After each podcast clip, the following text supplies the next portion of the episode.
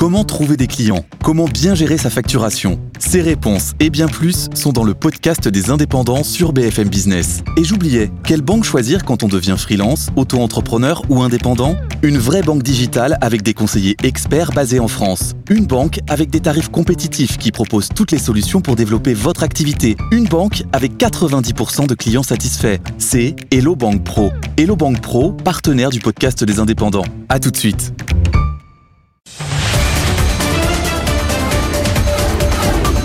Good Morning Business. Le débat. Et oui, sur les taux longs, on a presque effacé une année de hausse. C'est vertigineux en deux mois. Si on prend juste l'OAT, on est euh, quasiment sur une baisse d'un point, 2,60. On est sur euh, des plus bas euh, depuis mi-janvier. Juste, on se souvient plus, en 3,55 le 18 octobre. Oui, absolument. C'est quand même absolument dingue, Ah, Nicolas c'est, époustouflant, c'est époustouflant, surtout que c'est un peu comme le, le pétrole insensible au Proche-Orient, euh, les taux longs qui prennent une direction que personne n'avait anticipé à ce point-là. Alors j'y vois trois explications. La première, c'est euh, c'est un peu le syndrome de la manif. Vous avez 10 mecs qui courent et puis il y en a 100 qui se mettent à courir, mais 80, mais 90, ils savent pas pourquoi. Tout le monde court, alors on court. Et les marchés ont la foi. Ils ont la foi depuis que Jérôme Powell a laissé imaginer qu'il y avait des, des baisses de taux qui allaient arriver aux États-Unis, que ça y est, c'est fini. Alors le pic est atteint. Des baisses de taux courts. hein. Des baisses de taux courts, des baisses de taux directeurs des banques Ouais. centrales. Ça y est, les Américains vont y aller, mais même la BCE va y aller, c'est sûr. Pourtant, la BCE a clairement dit le sujet n'a pas été évoqué lors de la dernière réunion. Pas été évoqué. Ouais. C'est même pas, on en a parlé, mais c'est pas d'actualité. C'est pas été évoqué. Alors qu'à la Fed, ils en ont parlé. Voilà, la Fed, ils en ont parlé et ils ont même d'ailleurs chiffré euh, à 75 points de base, a priori, la baisse 2024. Alors ils s'imaginent que ça va être plus rapide que prévu, que ça va être aux États-Unis comme en Europe et plus fort que prévu. Alors, certains vous disent, vous allez voir, en fait, ça va être 140 points de base de baisse de taux aux États-Unis. Bon. Alors, Les, les marchés ont à la fois. Après, les marchés ont des yeux. Ils regardent, on leur a donné là euh, l'indice des prix à la consommation de novembre pour la zone euro, 2,4, 2,4. Mais les 2%, la fameuse cible là, on est à côté. C'est bon ça, on y est. Puis regardez, euh, on a eu les, les, les PMI flash qui ont confirmé une un ralentissement de l'activité du secteur privé plus forte que prévu au mois de décembre et notamment pour la France. Mais Alors attendez, si, si l'activité ralentit et que l'inflation est pas si loin que, la- que ça de la cible des banquiers centraux, bah, la banque centrale, elle va pas précipiter une récession, elle va évidemment donner du mou, mettre un peu d'eau chaude et elle va donc évidemment assouplir sa politique monétaire parce que l'activité ralentit.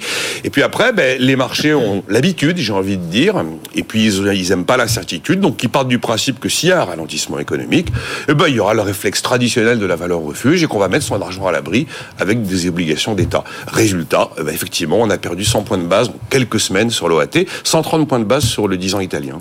Bon, alors le rôle des marchés en même temps, c'est d'anticiper. Est-ce qu'ils anticipent bien, Jean-Marc Daniel? Oui, je crois que en fait sur un marché il y a l'offre et la demande. Ce qui s'est passé euh, euh, l'été dernier, quand même, euh, il y avait eu une offre qui était une offre qui était surabondante parce qu'un certain nombre de pays, pour des raisons de, de, de change d'ailleurs, mettaient des obligations sur le marché. Ce que je veux dire par là, c'est que le, le, le Japon, pour stabiliser son taux de change, a mis pas mal d'obligations sur le marché. Donc ils mettaient de la dette sur le marché. Ils mettaient de la dette sur le marché, donc il y avait effectivement une sorte de concurrence entre Ouais. tous les gens qui euh, géraient de la dette, et donc effectivement. Donc ça faisait baisser le prix de la dette et donc Et monter monter les taux. d'intérêt. Donc ça faisait monter les taux d'intérêt. Mmh, Donc euh, il y a y a ce facteur qui a joué. La Chine aussi a joué le même facteur et, et la Russie a joué le même. Donc vous avez eu quand même cette année et, et choses qui étaient sur le marché et qu'on ne retrouvait pas d'ailleurs sur l'émission. C'est-à-dire vous avez deux éléments sur la dette. Vous avez le marché au jour le jour où il y a la dette qui existait déjà et puis il y a la dette qui apparaît et qui est mise et elle la, la volatilité sur le taux d'intérêt à l'émission était moins forte. Donc ça c'est un peu derrière nous. Hein. On peut considérer que les, les, la situation s'est stabilisée et donc on retrouve les fondamentaux. Quel est le véritable taux d'intérêt et, donc le taux d'intérêt normalement, ça c'est c'est de l'économie euh, Pour les nuls pour les nuls. Le taux d'intérêt, les- Je crois que je crois connaître la réponse. c'est le taux de croissance anticipé plus euh, une prime de risque. Donc vous le voyez très bien. Si vous regardez en Europe, par exemple, eh bien le, le taux de croissance anticipé de la zone euro, y compris avec l'inflation à 2%, c'est entre 3 et 3,5%. Donc les taux d'intérêt doivent se caler là-dessus avec des primes de risque qui sont des primes de risque qui varient d'un pays à l'autre. La Grèce maintenant euh, sur le marché, la, Grèce, la dette grecque a un taux d'intérêt à 3,1%, alors que la dette italienne est à 3,7%. 2%. Donc on considère désormais que le risque n'est plus porté par les PIG euh, de, des années 2010, mais est porté notamment par l'Italie. Donc il y a une petite prime de risque.